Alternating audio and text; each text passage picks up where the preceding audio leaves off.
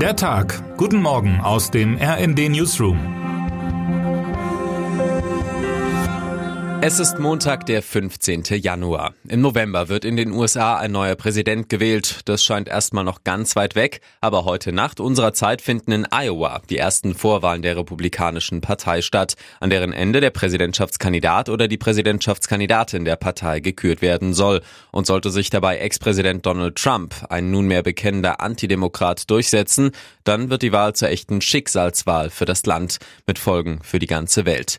Nun gehört es zu den Eigenarten der US-amerikanischen politischen Institutionen, dass viele Vorgänge wirken, als wären sie aus der Zeit gefallen. Offensichtlich ist das bei einer Präsidentschaftswahl, die mitnichten der Kandidat mit den meisten Stimmen gewinnt, oder einem Parlament, in dem eine Minderheit mit der Androhung von endlosen Reden ganze Gesetzesvorhaben blockieren kann.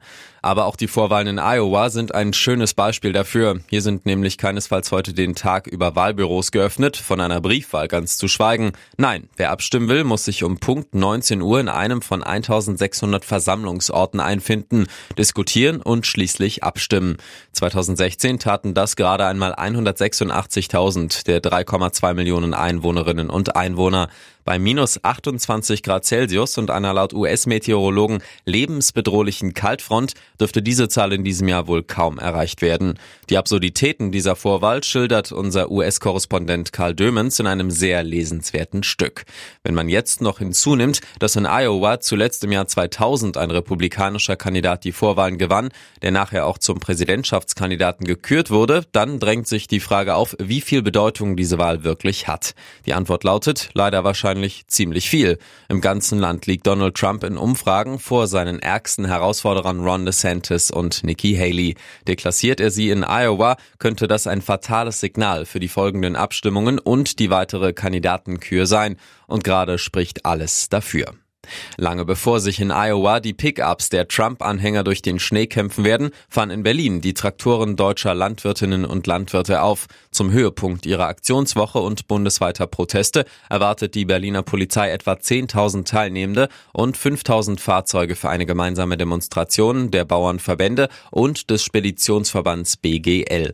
Parallel haben die Vorsitzenden der Ampelfraktionen SPD, Grüne und FDP die Spitzen der Landwirtschaftsverbände zu einem Gespräch eingeladen dass es dabei zu einer einvernehmlichen Einigung kommt, Daran glauben aber nur die wenigsten Expertinnen und Experten. Ausgelöst wurden die Bauernproteste bekanntermaßen durch die von der Regierung geplante schrittweise Abschaffung von Steuerbegünstigungen für Agrardiesel. Aber sind diese Pläne wirklich existenzbedrohend für die Landwirtinnen und Landwirte?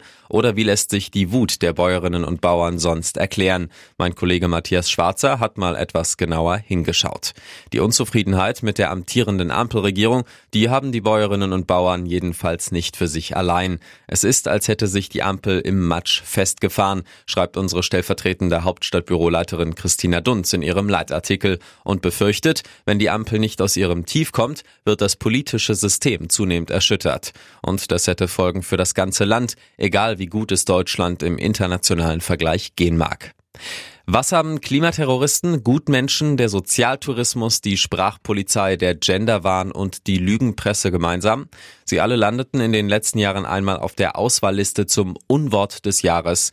Gutmensch und Sozialtourismus sogar mehrmals.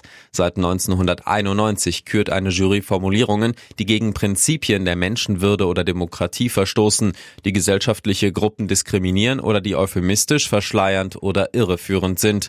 Heute ist es wieder soweit und um 9 Uhr wird in Marburg das Unwort des Jahres 2023 bekannt gegeben. Vorschläge durften bis zum Ende des vergangenen Jahres abgegeben werden und es kamen diesmal weit mehr als zuvor, nämlich insgesamt 2301.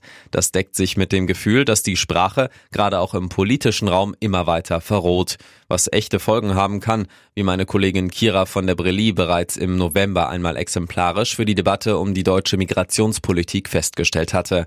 Es würde zumindest nicht überraschen, wenn die Jury den Gewinner zum Unwort auch dieses Jahr aus dem Politikfeld kürt.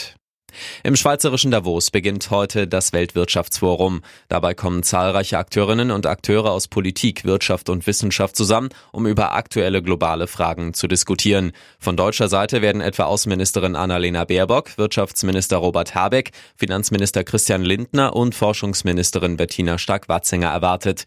Das Motto der Veranstaltung Vertrauen wiederherstellen.